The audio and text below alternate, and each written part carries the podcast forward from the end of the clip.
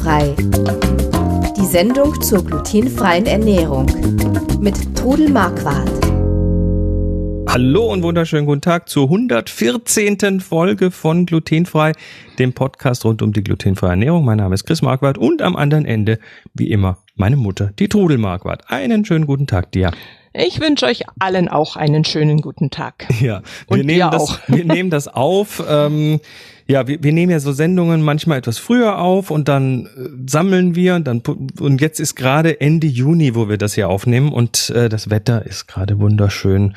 Der Sommer kommt oder ist schon da. Wir ja, haben, dicke da. Wir haben Temperaturen bis zu 3, 34 Grad. Boah, ja, das war hier oben zeitweise auch so. Dann waren wir ganz froh, als es wieder ein bisschen zurückgegangen ist. Wir haben wieder Fragen bekommen. Auf der Website für den Podcast auf äh, glutenfrei-kochen.de und dort dann auf den Podcast klicken, gibt's ja einen großen grünen Knopf, da steht drauf Frag Trudel. Und da haben wieder ein paar von euch Fragen hinterlassen und das könnt ihr auch jederzeit tun. Wir sammeln die und beantworten die. Heute ist wieder eine solche Folge. Und zwar haben wir Fragen von Nadja, von Sandra und von Daniel. Äh, fangen wir mal mit der Nadja an. Die fragt, hallo Trudel, ich habe nächste Woche Geburtstag und möchte für meine Gäste ein oder zwei Kuchen oder Torten backen, die schön aussehen und auch zur Jahreszeit passen. Da ich nicht viel Geld ausgeben kann, hast du eine Idee? Ja, Nadja, hallo, dein Geburtstag ist wahrscheinlich schon vorbei. Äh, wenn die Fragen äh, sind halt manchmal, wir sammeln lassen die wir, halt. wir sammeln die und äh, gratuliere dir nachträglich natürlich zum Geburtstag. Aber es kommen ja weitere Feste. Eben. Und du hast ja sicher auf meiner Website gestöbert und auch Rezepte gefunden. Was einfach ein günstiger Kuchen ist, wenn man einen Biskuit backt und ihn von mir aus mit Quark und Sahne, so eine leichte Käsesahnetorte, da gibt's ein Rezept, die könntest du vielleicht verlinken. Die ist nicht teuer, die schmeckt wunderbar und da kann man zum Beispiel ein Döschen Mandarinen dazu nehmen oder Pfirsiche oder in der Beerenzeit, wenn es Beeren gibt. Oder ja, oder du kannst eine Schokosahnetorte machen, ein Biskuit backen am Tag vorher und dann die Sahne mit äh, Schokolade erhitzen, über Nacht kalt stellen und in die Torte hm. füllen. Geht einfach und ist auch nicht zu teuer. Moni ist ja immer ganz scharf drauf, wenn irgendwo am Wegesrand mal äh, so wilde Brombeerhecken stehen, mhm. zum Beispiel. Da könnte man auch noch mal was sparen, wenn man sich da äh, in der Natur bedient. Natürlich nur, wenn es einem, äh, wenn es niemand anderem gehört. Ja, ganz klar. Und da kann man also auch mit Brombeeren kann man einen wunderbaren Kuchen machen, einen Mör Mürbeteig und dann mein Rezept für den Träubleskuchen, das ist ein Johannisbeerkuchen und da dann anstatt äh, Johannisbeeren Brombeeren drunter mischen. Den hat eine Freundin für mich gebacken und der schmeckt gigantisch gut. Ähm, wie macht man denn so eine Käsesahne? Ähm, also du, du sagst ein Quark mit, mit Sahne? Ja, äh, man verrührt den Quark äh, mit Zucker und abgeriebener Zitronenschale und dann kommt ein bisschen Gelatin rein. Das ist in meinem Rezept aber genau beschrieben. Mhm. Und dann schlägt man die Sahne steif und mischt die unter den Quark und äh, gibt dann einen Tortenring um den Biskuit, füllt die Masse rein, teilt vorher den Biskuit in die Hälfte und ähm, gibt dann die andere Hälfte oben drauf. Und wie gesagt, man kann es ohne irgendwelche Früchte machen, man kann es aber auch gut mit Früchten machen. Also aus der Dose äh, Pfirsich oder Mandarinenscheibchen oder eben auch mit Erdbeeren, Himbeeren, was so gerade äh, der das Jahreszeit gerade, genau, entsprechend ist. Saisonale ja. Sachen, die sind genau. dann, saisonale Sachen sind ja in der Regel auch meistens etwas günstiger, weil sie nicht so weit ja, transportiert werden müssen, oder? Dieses Jahr sind sie leider alle etwas teuer, weil es so viel Frost gab. Ja. Hab, hab heute im Radio gehört, dass die Kirschen bis zu 10 Euro das Kilo kosten. Oh nee dann werde ich die einmal essen und mit Andacht. Na gut. gut, die Sandra fragt, äh, Hallo Trudel, ich backe gerne deine Rezepte nach und habe auch einen Lievito Madre, der mir gute Dienste leistet. Da haben wir schon ein paar Mal drüber gepodcastet, ja, genau. also schaut mhm. euch einfach mal die, die Folgen zum Lievito Madre an. Dann schreibt sie weiter, in letzter Zeit riecht er allerdings stark nach Aceton. Habe ich etwas falsch gemacht? Soll ich einen neuen ansetzen oder kann ich diesen noch verwenden? Sandra, du hast nichts falsch gemacht. Je länger du ihn stehen lässt, je mehr riecht er nach Aceton. Ich habe am also Anfang Aceton ist, ist Nagellackentferner. Nagellackentferner. Genau so. Das am Anfang habe ich auch gedacht, wo ich den mal drei Wochen oder vier Wochen stehen hatte, geht wie riecht denn der?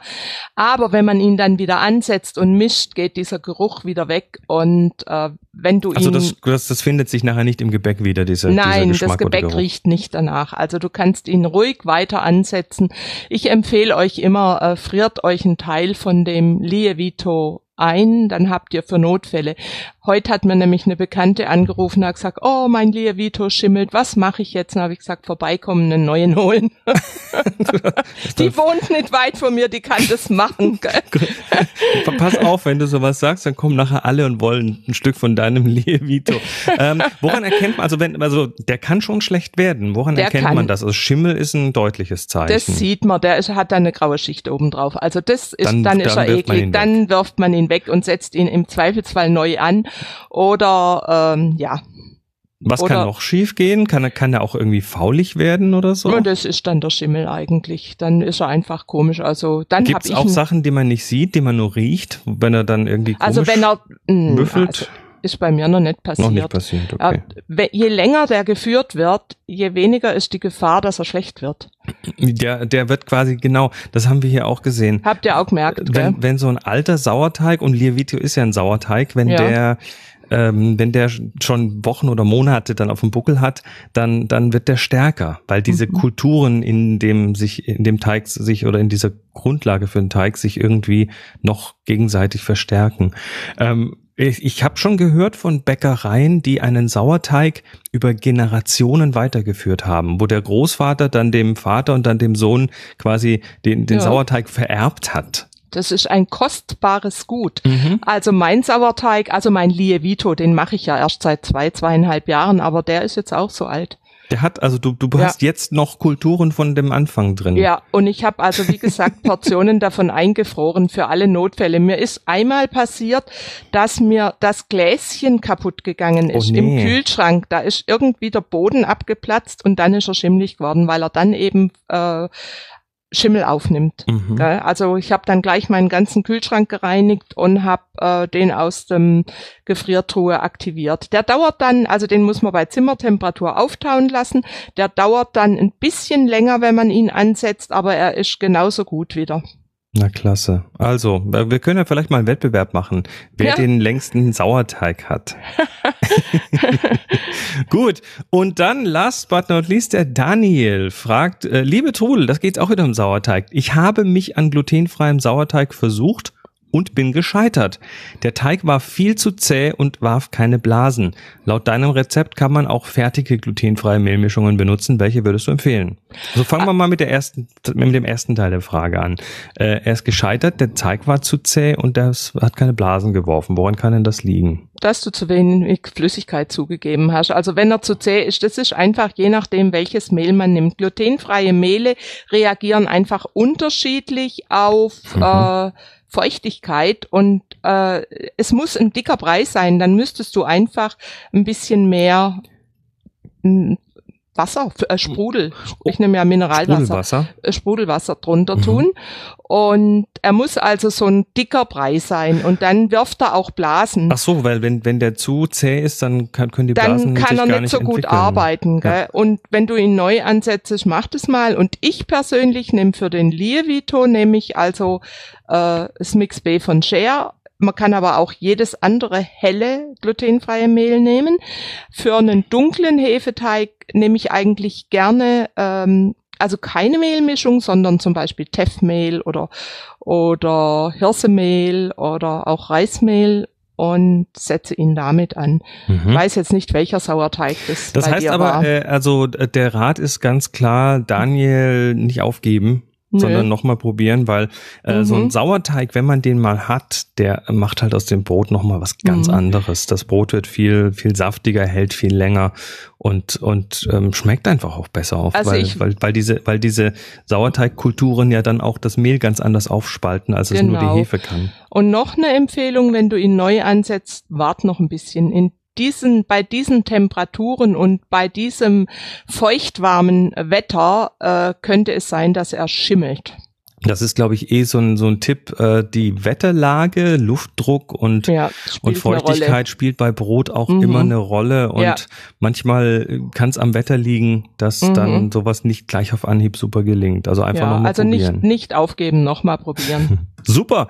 Ja, das war's. Ihr habt tolle Fragen gestellt. Wir warten auf neue. Ihr dürft uns gerne hier wieder auf glutenfrei-kochen.de auf der Podcast-Seite eure Fragen reinwerfen, den großen grünen Knopf Frag Trudel drücken und dann einfach mal drauf losschreiben. Und wir sammeln dann wieder und bringen es dann wieder in eine der nächsten Sendungen. Ansonsten, ja, habt Spaß, empfehlt uns weiter und kocht und backt tolle Sachen und wir wünschen euch was. Bis nächstes Mal. Tschüss dann. Tschüss. Sie hörten glutenfrei. Die Sendung zur glutenfreien Ernährung mit Trudel Marquardt. Über 900 glutenfreie Rezepte und weitere Informationen auf www.glutenfrei-kochen.de.